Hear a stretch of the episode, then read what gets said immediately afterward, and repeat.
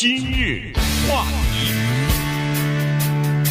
欢迎收听由钟迅和高宁为你主持的今日话题。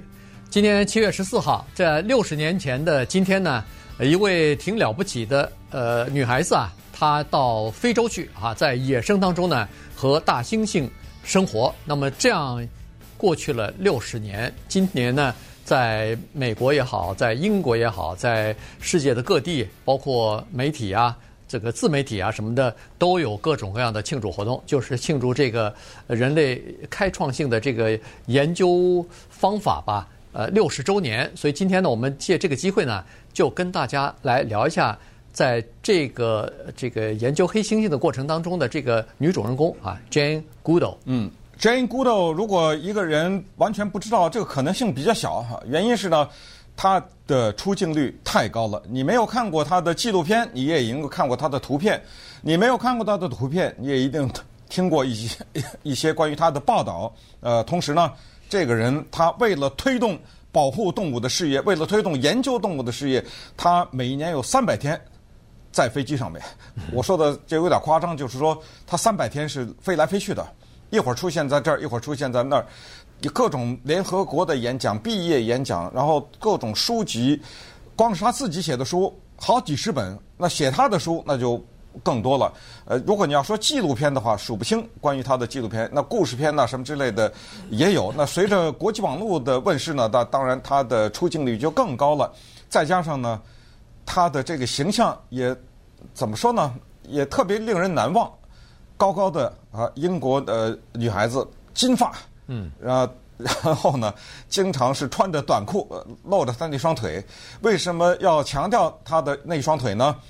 对于他自己的腿，他在晚年有一个评论，哈，这个等会儿再跟大家讲，这稍微卖个关子。所以这个人物呢不得了，因为在一百年以前啊，一九零零年的时候呢，这个地球上大猩猩一百万只左右，但是到了现在呢是三十万。这个数量减少之多，我们可以想象啊，大猩猩的灭绝，这个里面的因素非常的多，从疾病到人类啊，到砍伐，到呃人类的对于自然环境的破坏，到大气的改变等等啊，所有的这些呢，都造成了对这一个特殊的物种的数量的减少。可是 Jane Goodall，她奉献了自己的一生。就在这些大猩猩的身边度过了。当他进入到非洲丛林的时候，确切的说是坦桑尼亚啊，那是一九六零年七月十四号，就是六十年以前的今天。二十三岁的他进入的时候，人类对大猩猩的了解非常的少。今天我们连小孩子都知道的一些常识，就是大猩猩他们的一些活动啊、他们的规律啊、他们的社群呐、组织啊什么之类的。在一九六零年的时候还没有普及，人类根本不了解，所以我们今天就在这一段节目时间呢，讲一讲这个人物他对人类对环境的了解的贡献，还有关于他的一些很有趣的故事。对，呃，昨天的时候他接受这个电话采访，他也说到了现在呃大猩猩啊要要又面临着新的威胁了，这个就是冠状病毒。人们一说，哎，冠状病毒不是好像不传染到动物身上吗？哎，大猩猩呢是属于动物当中啊，在 DNA 在基因方面和人类百分之九十九是重合相相似的哈，所以这个呃，至少是到目前为止，人类的一些呼吸道的疾病已经是传染到这个猩猩那儿去了哈。当然，冠状病毒还没有传染，呃，现在还没有这个病例，但是。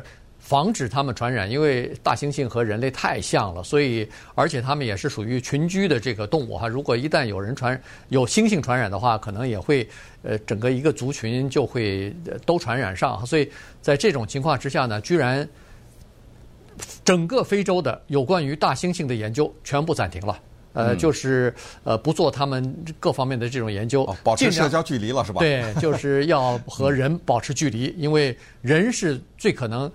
把这个病菌带给大猩猩的嘛，所以呢，呃，现在就已经基本上停止了啊，就是就是这么个情况。好了，呃，Jane Goodall 啊，他实际上从小的时候就不知道怎么，他就对小动物就感兴趣啊。这个从很小很小的时候，他先是对什么鸡呀、什么青蛙呀、什么虫虫啊，哎，对这些东西就感兴趣。有的时候，呃，观察这些动物，他可以观察很长时间。这个对一个好动的孩子来说是很很不寻常的啊。但是呢，他喜欢。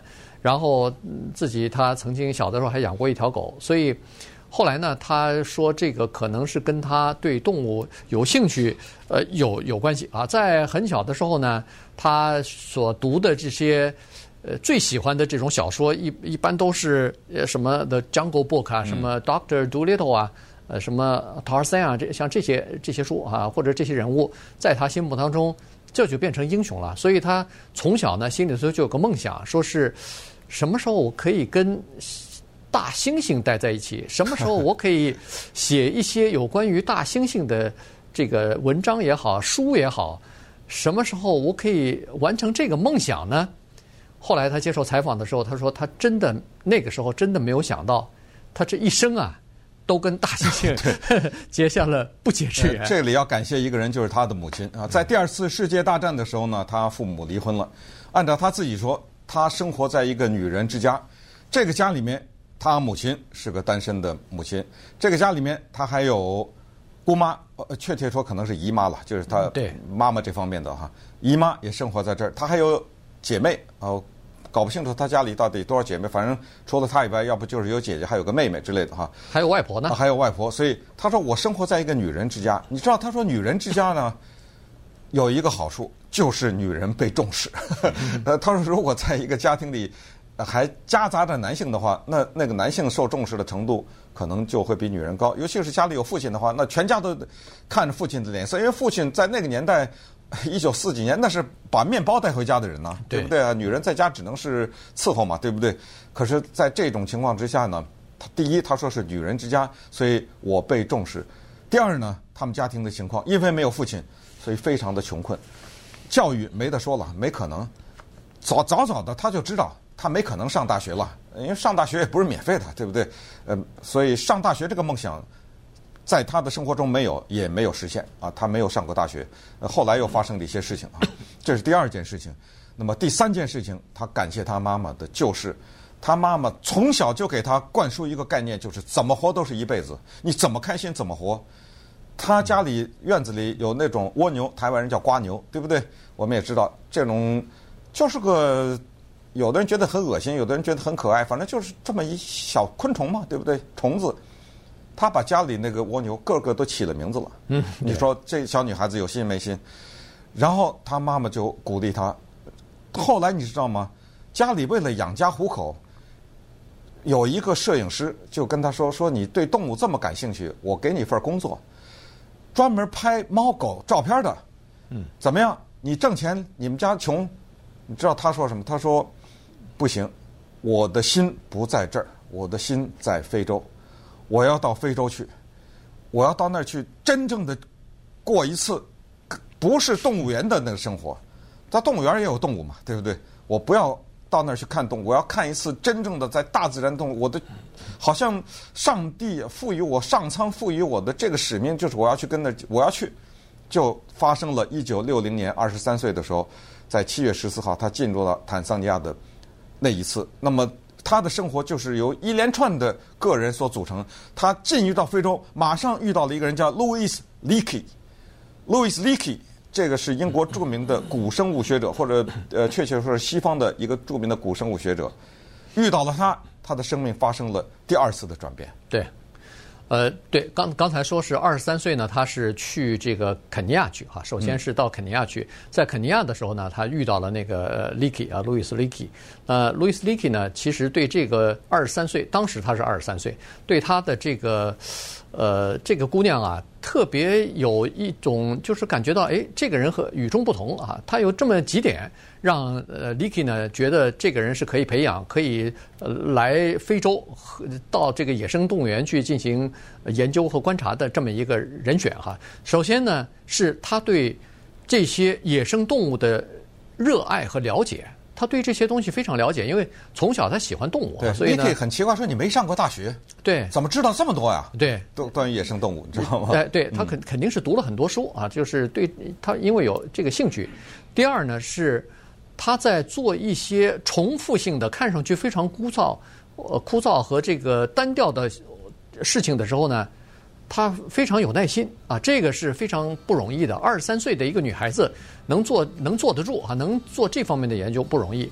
第三呢，最重要的一点是，这个 Louise Leakey 呢认为说，这个姑娘她的头脑和知识没有被大学知识所熏陶或者是所污染，她没有受到那些各种各样的这种呃对动物研究的各种各样的流派的影响。这是一一片叫做处女地啊，这是一片。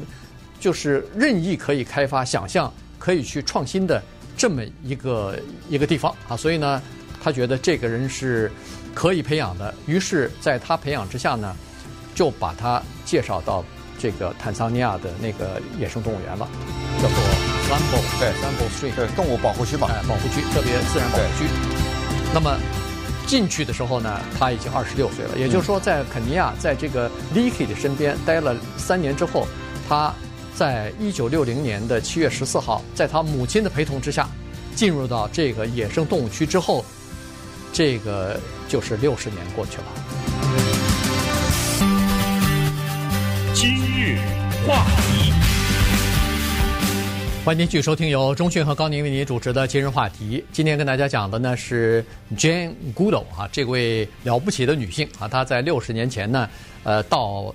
非洲的这个坦桑尼亚的这个自然保护区啊，和野生的大猩猩啊，呃，进行近距离的生活和了解观察啊，结果在这方面呢，有许多空白，实际上都是被他所填补下来的。对大猩猩的认知，在他之前是非常初级的，有许多的东西都不知道，甚至是连如何来观察这些大猩猩、研究大猩猩也都不知道，因为大家。说实话，没有办法去生活在这些猩猩的这个群体当中，呃，关到动物园里头的一只两只，你有的时候看不出来一个大猩猩它的这种呃许多方面啊，所以呢，他在进行研究的时候呢，确实付出了非常多的努力。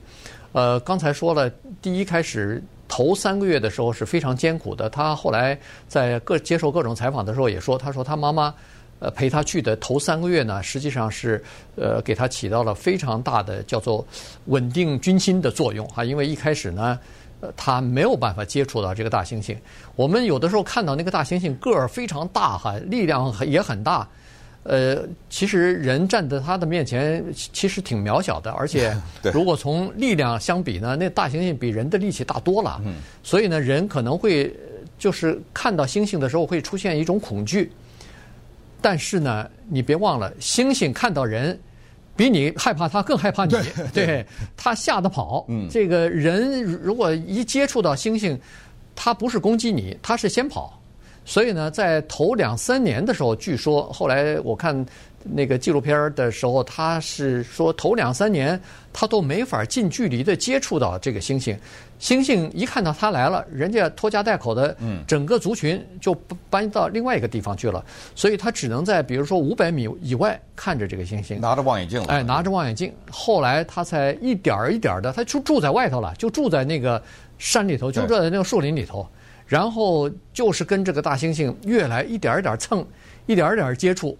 最后，说是大概两两三年还是三年之后，这个大猩猩终于不把它当外人了，终于接纳他作为自己这个这个群体当中的一员了。这时候他才可以近距离的和这些猩猩来进行接触。他和很多猩猩都变成朋友了，给他们起很多名字，呃，很多很多猩猩的名字，当时随着他在。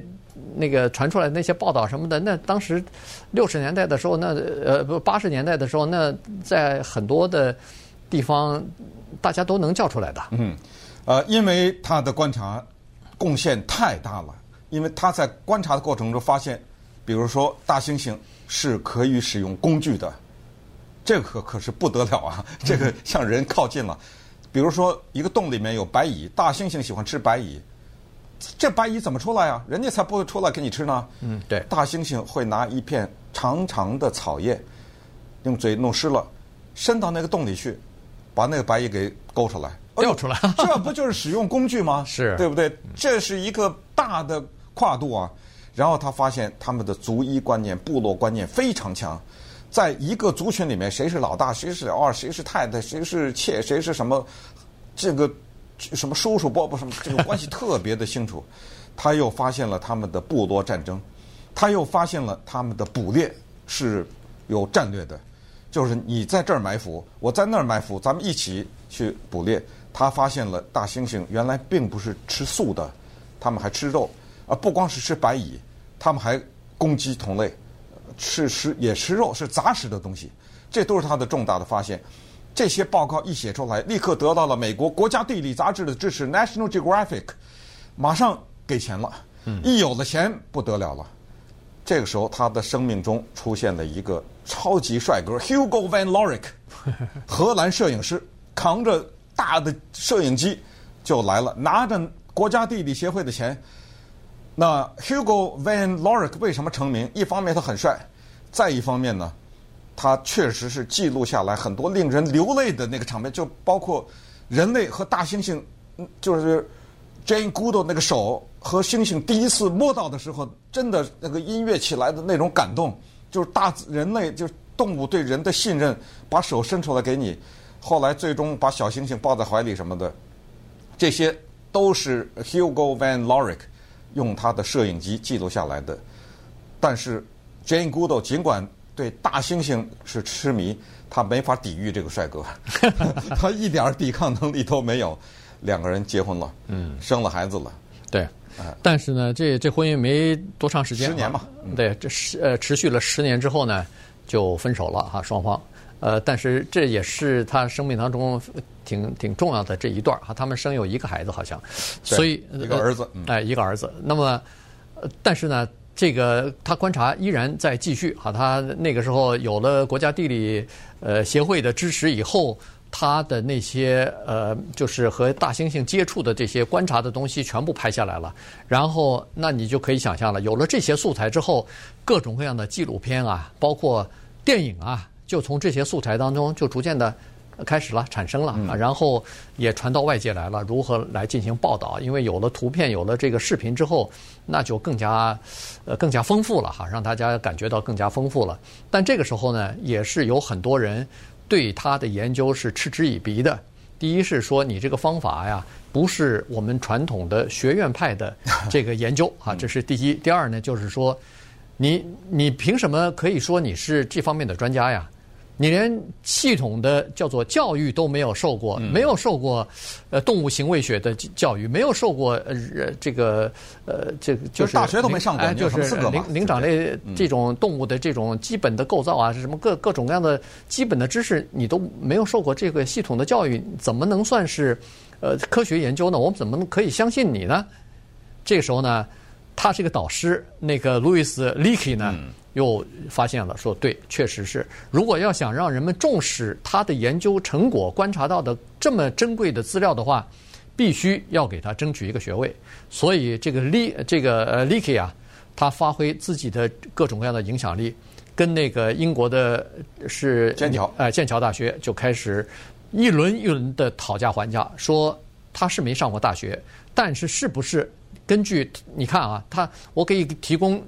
若干年，这么多年，他研究的这些经验，宝贵的经验，这肯定是人类的第一个人呐、啊。你可不可以破格，不要让他读大学，直接进入你的那个博士班去，嗯、呃，研究啊，就是动物动物行为啊，这这个黑猩猩的这种，呃，什么呃伦理啊等等。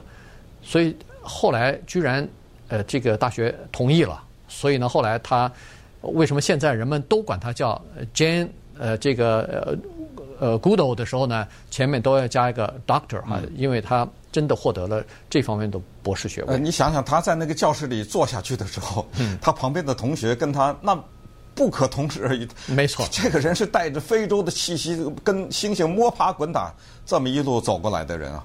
呃，所以他取得了一个又一个成成就吧，还有麻烦，他已经成名了，学位也拿了，人家还找他的麻烦。你是个女的。就靠你那双腿吧，啊，这就回到刚才那个主题，这什么意思呢？是因为他在非洲期间，因为留下了大量的图片和记录影片，他很多的时候穿着短裤，呃，光着脚，然后就露着身体，他的腿因为一直被国家地理杂志，很多人又说什么长得好看什么之类的，你知道吗？嗯。所以就开始攻击他了。你不就靠这个嘛？你不就靠出上杂志封面嘛？对不对？你说这个无聊不无聊啊？这 些对对。但是他最后他在他六十多岁的时候就说了，他说我不介意这些话。如果真的是我的腿能够换来国家地理杂志的基金，能够换来研究经费，那就就算我的腿的功劳吧。那。怎么着？你还说什么呀？对不对？嗯、对。呃，所以就是说，如果我靠我的名声能够。保护这些猩猩，那我愿意，我愿意为此付出。所以那个在在这讲一个很小的趣闻，就是在八十年代的时候呢，美国有一个漫画家 Gary Larson 呢，他画了一个漫画。这个漫画是一棵树，树上呢有两个猩猩，一个猩猩在给另一个猩猩梳理羽毛。显然，呃，被梳理羽毛的是先生，梳理羽毛的是老公，呃，是太太。然后那个猩猩呢，从她的老公的身上发现一根金黄色的头发。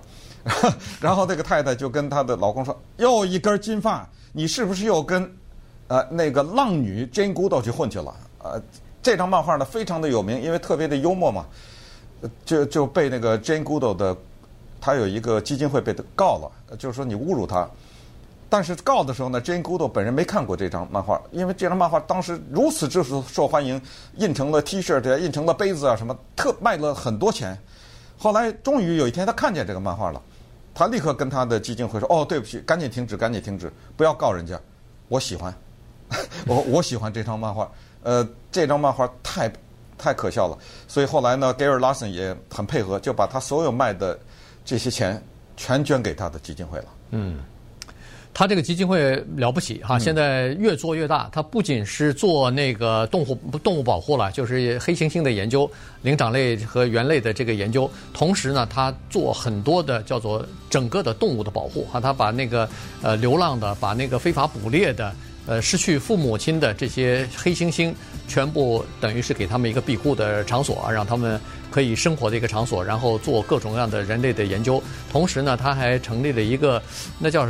这这叫什么？呃，麦和芽啊，什么？嗯，反正有这这么一个计划哈，就是呃，就是帮助非洲的这些青年人来呃，给他们提供呃一些教育啊，一些培训呐，让他们逐渐的有工作的技能哈。就是现在这个这个组织好像在全全世界影响非常大哈，已经到了一百多个国家了，所以呃，他在这方面呢做的贡献是很大的。所以后来他获得英国女王给他。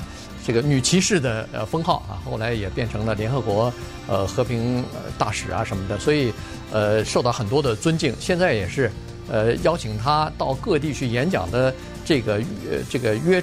就是电话什么的不断啊，她现在尽管已经八十六岁了，但是还是，呃，活跃于各种各样的场所。这次呢，疫情期间，她也是告诉大家说，尽管这是个非常不幸的事情对人类来说，但是希望大家能够从从从中啊吸取一些教训，听科学家的话，保护自然。这样的话呢，我们才可以呼吸更新鲜的空气，呃，然后可以这个不要，呃，让这个很多的物种呢得以毁灭。